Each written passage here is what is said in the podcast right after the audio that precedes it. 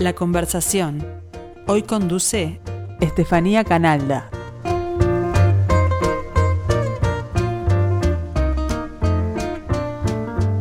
Bienvenidos a la conversación, como todos los lunes, dedicada a libros y a escritores.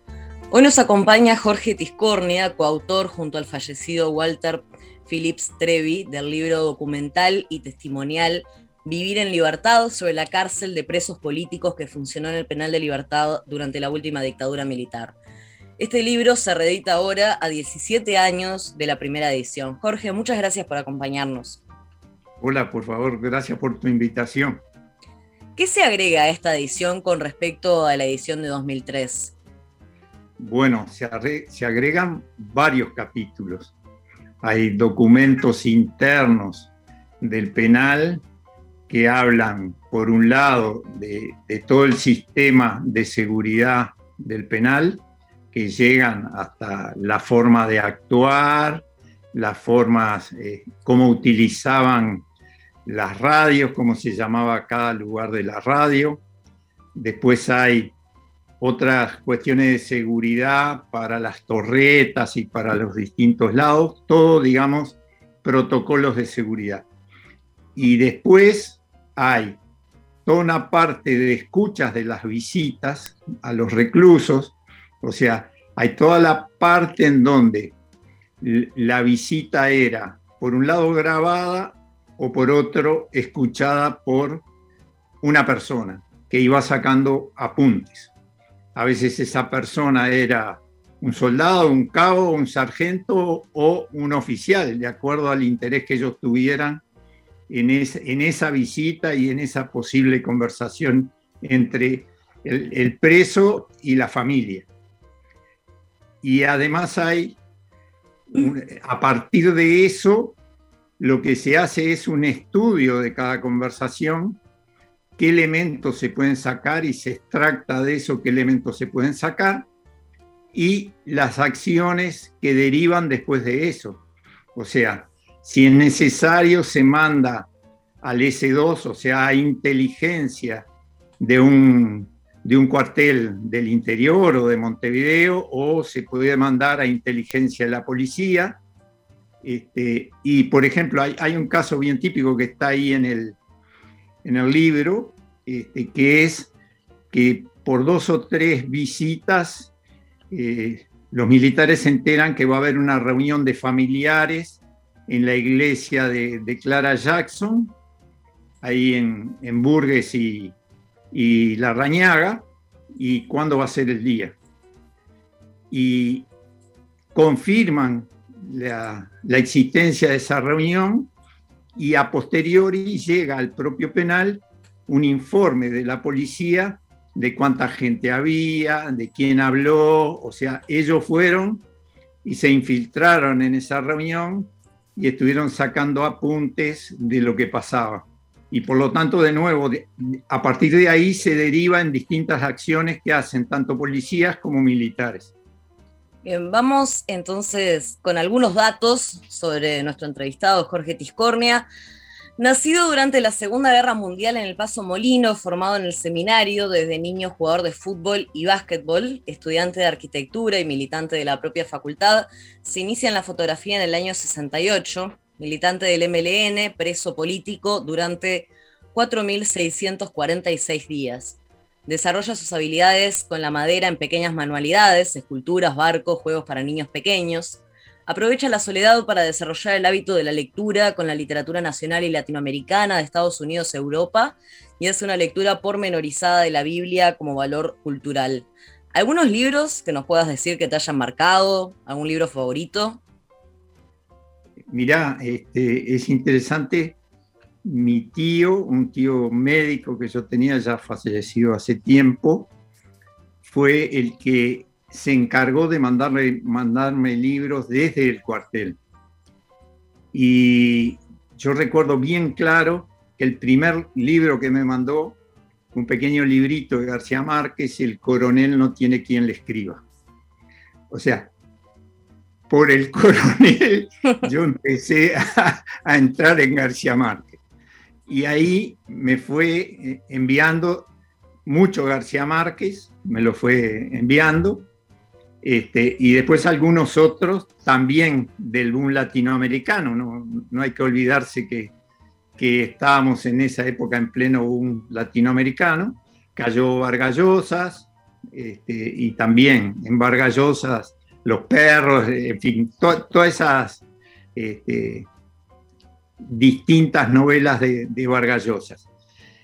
Y cuando llegué al penal me encontré con, con Galeano, este, el, primer libro que había mandado, y con un libro de Forsyth que era el atentado a el, el Chacales, el, atentado al presidente este, francés, a De Gaulle. Este, entonces, ¿A Galeano lo leías adentro del penal? Sí, tú para entender esas cosas tenés que entender que el penal duró desde 1972, el 30 de septiembre del 72, al 14 de marzo de 1985. O sea, pasan 13 años. No hubo un penal, ni, ni nadie te puede decir esto pasaba en el penal o esto no pasaba.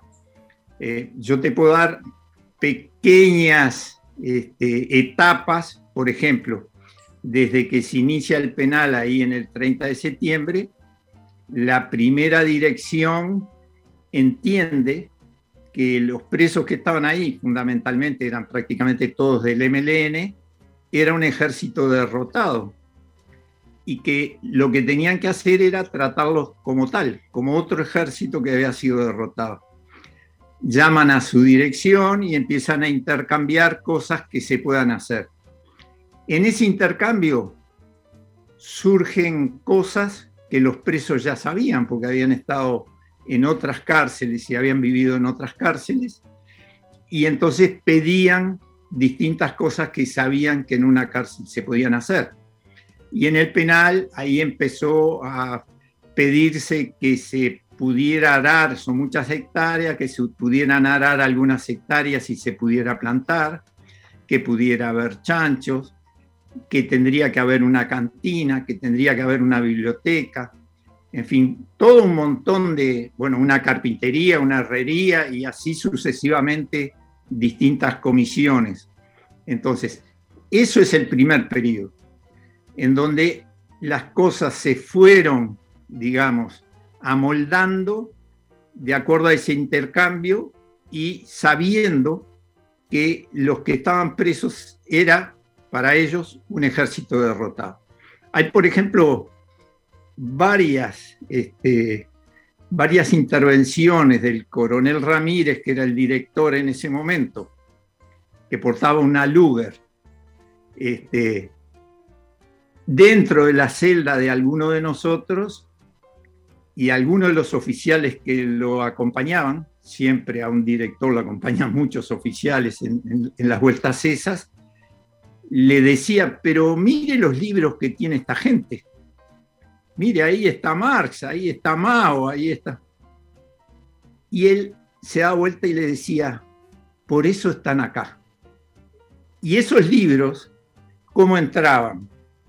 Si tú te fijas ahí en el primer reglamento, no era posible que entraran paquetes al penal, de ningún tipo, ni comida ni nada. Si llegaba, dice bien claro el reglamento, si llegaba un paquete, se devolvería al familiar que lo traía. Pero como todas las cosas empiezan a ser muy flexibles en, una cárcel, y donde la cárcel, por sobre todo, eso es algo que yo fui aprendiendo con los años, eh, depende del preso, y eso hay que tenerlo muy en cuenta hoy. Nadie en la dirección de un penal puede hacer lo que quiere, porque en realidad en el medio los que están y los ejecutan las cosas son los presos. Y los presos están todo el día para pensar cómo no hacer las cosas que le están mandando. O sea, no se puede imponer una disciplina si el que está del otro lado no puede, no quiere llevar a cabo esa disciplina. También en el libro tenés cuando empezaron a hacer instrucción militar, eran unos poquitos compañeros, y bueno, derecha dre y unos doblaban a la derecha, otros a la izquierda. Eh, obviamente no era porque no sabía dónde quedaba la derecha. querían hacer sonar las botas y tenían alpargatas. Alpargatas, exacto. Entonces, ese juego de ironía, de acatar la orden, pero no saber para dónde ir, en fin, hacerse el bobo, es parte de las cosas que van socavando cualquier disciplina. La van socavando así completamente, porque es cosa de todos los días y porque el preso, después que le dan un reglamento, tiene 24 horas por día para mirar el reglamento y ver por dónde se puede zafar de ese reglamento. A sabienda además que te van a sancionar por cosas que estén en el reglamento o no, o sea, tanto da. No, no necesariamente si vos cumplís el reglamento, no te van a sancionar. Entonces, sabiendo eso, sabiendo que uno puede dar una vueltita, este, el, el preso se encarga de socavar toda esa disciplina. Por otro lado, no, eran, no éramos cualquier preso. O sea, nosotros fundamentalmente para cualquier análisis que hiciéramos de lo que estaba pasando en el penal, nos importaba lo que estaba sucediendo afuera del penal. Nos importaba lo que sucedía en el país, nos importaba lo que sucedía en la región y a posteriori lo que sucedía en Europa. O sea, no éramos presos que estuviéramos dependientes de lo que estuviera pasando ahí.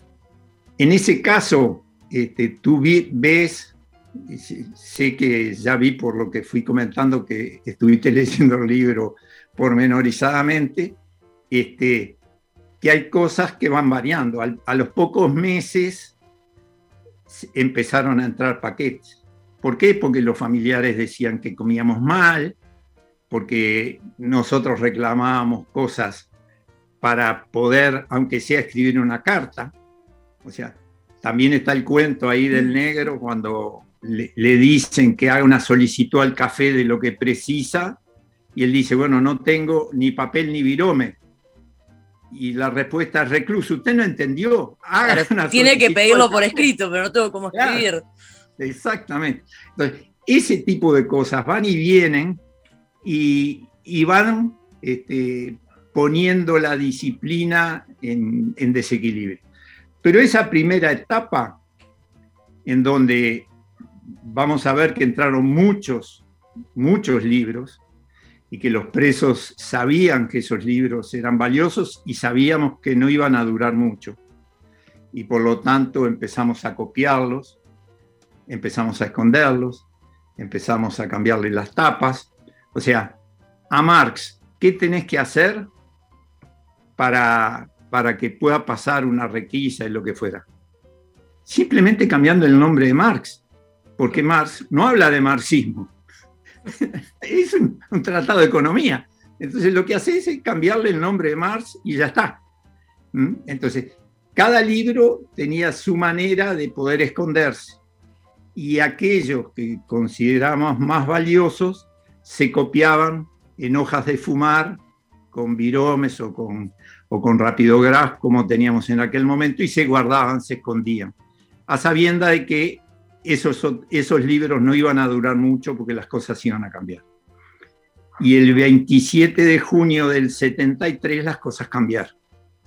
Entonces empieza toda una segunda etapa.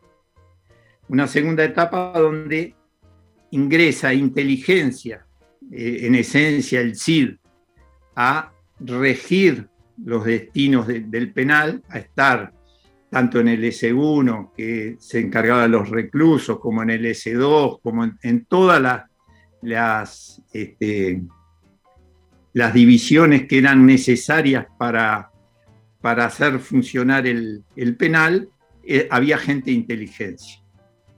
Y si te fijas en mi almanaque, verás que a los pocos días del golpe de Estado cierran la biblioteca central ¿Y la cierran para qué? Y para censurarla. O sea, acá no puede haber nada, ni de marxismo, ni de nada.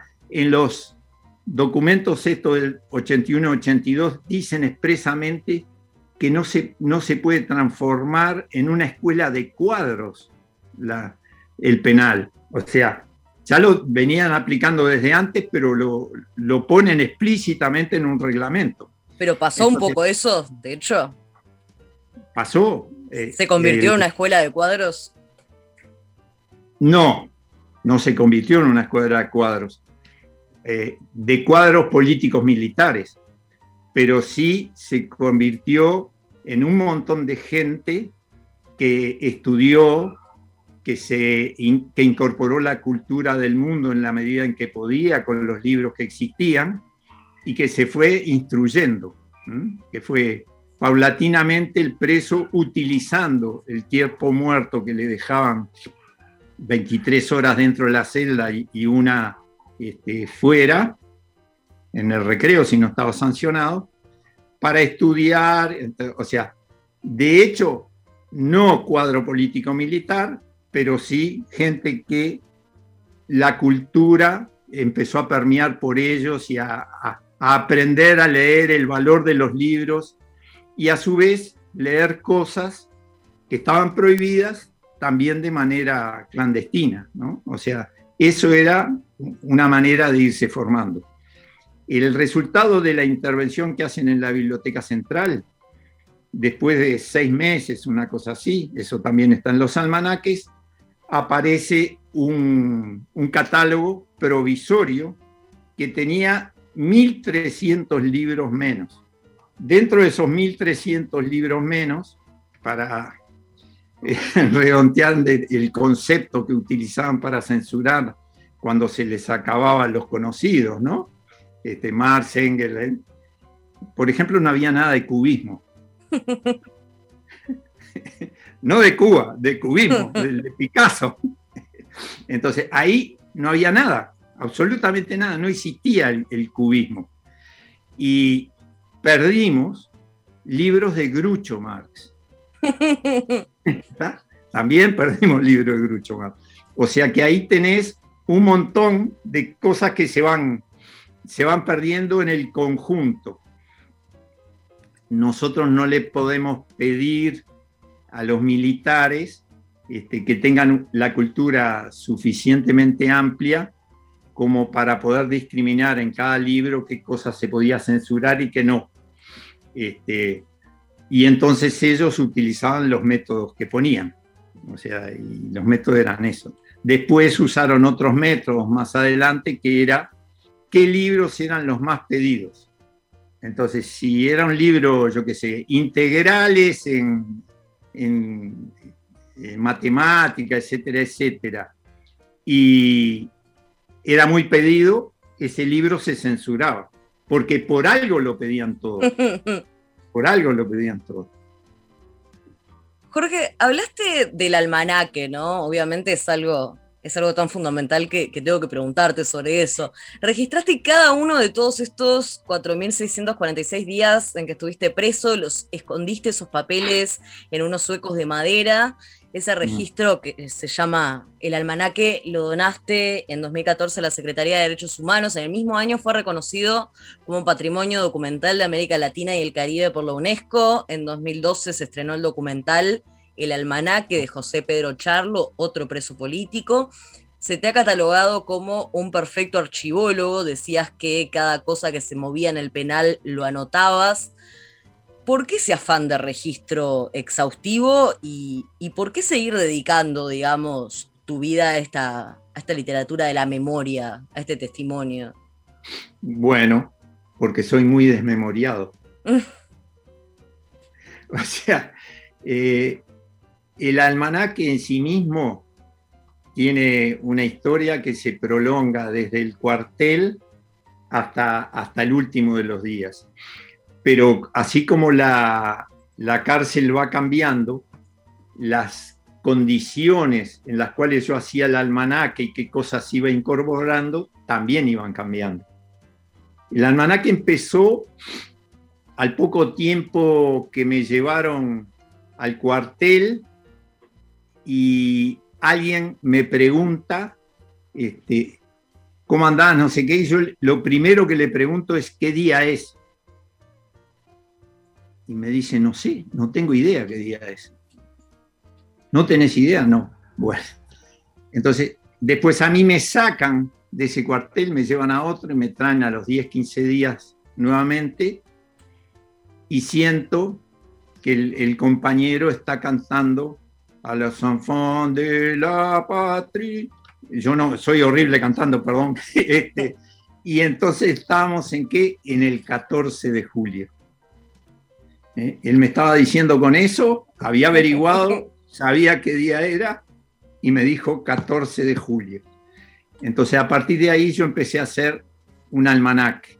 Ese 14 de julio no tenía un día. Yo no sabía si era domingo, lunes, martes, miércoles, era 14 de julio. Ahí viendo eh, cómo van pasando las cosas en un cuartel, uno sabe o aprende al poco tiempo que los domingos son días especiales en el cuartel. Los domingos no se hacen muchas cosas, se hacen otras expresamente y hay un montón de situaciones que marcan el domingo. Entonces, de a poquito ahí fui localizando el domingo y por lo tanto acomodando ese 14 de julio al día que correspondía. Ahí empezaron los almanaques. Ahí empezaron mis almanaques, puedo darlo con precisión, el 14 de julio de 1972. Empezaron mis almanaques en unas hojitas cuadriculadas que al llevarme en octubre a Punta, eh, Punta de Rieles, bueno, nos hicieron desnudar y, sacaron todo lo que teníamos y esos almanaques se perdieron. Por lo tanto, esos almanaques hasta mi llegada al penal de libertad, que es el 15 de enero de 1973, se perdió. Y en el propio almanaque dice, de tal fecha a tal fecha estuve en tal lado, no hay ninguna otra cosa. ¿Por qué? Porque no tenía el día, no lo tenía registrado. Entonces eso hace que el almanaque empiece a ser a partir del, 13 de enero, del 15 de enero del 73, pormenorizadamente las cosas. Pero ¿qué cosas? A ver, las primeras cosas eran las mías, o sea, qué número me habían otorgado, a qué celda me habían mandado, este, que si tenía visita o no tenía visita, cuándo era mi primera visita o mi primera carta. Ahí pasaba un periodo largo en donde no tenías ni visitas ni podías hacer cartas. Entonces marcar cuándo tenías tu primera visita era importante, si había venido el abogado o no. Y todo eso que va conformando algo que es interior y que, es personal, se deja infiltrar por lo que pasa afuera y la muerte de un compañero, la enfermedad de un compañero, compañeros que sacan del penal, hacen que el almanaque abra sus puertas y sus ventanas a todo el penal. Y ahí el registro empieza a, complicarse cada vez más, porque llega un momento en que puedo registrar los días que estuve sancionado, o quienes estaban al mando del penal en esa fecha o quiénes era el sargento, qué cosas pasaban, porque un penal es una cosa muy dinámica y, van pasando diferentes cosas. Entonces, las cosas que a mí me llamaban la atención, y ahí importa, en la presentación que hicimos con el negro del libro hace 17 años en la Facultad de Psicología, uno de los psicólogos decía, bueno, bien dice Tisconia que todo no se puede registrar, y es evidente y el, que filtra era yo. O sea, lo que a mí me llamaba la atención, lo que a mí me impactaba de alguna manera, este, yo lo registraba. Y en el penal pasaban muchísimas cosas. No olvidarse que el penal eran 1.300 presos, que eran cinco pisos con dos sectores, que eran cinco barracas que tenían dos sectores. O sea, empezás a juntar y hay distintos lados. Y además con distintos regímenes. Una cosa era el 2B, como me tocó estar a mí prácticamente 10 años, en donde estábamos solos en una celda y solos saliríamos al recreo. Después tenías el 2A, donde los compañeros estaban de a 2 y, y tenían el mismo régimen de salir al recreo nada más que una vez al día. Y después estaban los otros distintos pisos que iban este, haciendo tareas que se habían desarrollado en el penal. O sea, ir a la cocina, ir a la panadería, preparar la comida, este, limpiar el penal, atender la cantina, recibir el correo, poder este, acondicionar los paquetes para que fueran requisados y pudieran salir del penal. O sea, 10 millones de tareas. Ahí hay una, yo comparto un planito ahí del penal en donde dice abajo hecho por, por los compañeros del penal que decía plan, planigrafía o planimetría, una cosa así, en donde eran los compañeros que hacían eso. Y después estaba, yo qué sé, los médicos, estaban los odontólogos, estaba la, gente de fotografía, estaban, en fin, la gente que hacía los números, la administración el penal. O sea, había muchas tareas y había muchos grupos este, de compañeros que hacían esas tareas. Jorge, muchísimas gracias por acompañarnos estos minutos hoy. Se nos acabó el tiempo, quedaron muchísimas cosas, evidentemente, sin conversar. Para quienes estén interesados en entender cómo fue la vida cotidiana dentro del penal de libertad para los presos políticos, recomiendo los libros Nunca en Domingo y Vivir en Libertad. Y por ahora nos tenemos que despedir. Jorge, muchas gracias. Bueno, no, gracias a ti por la invitación.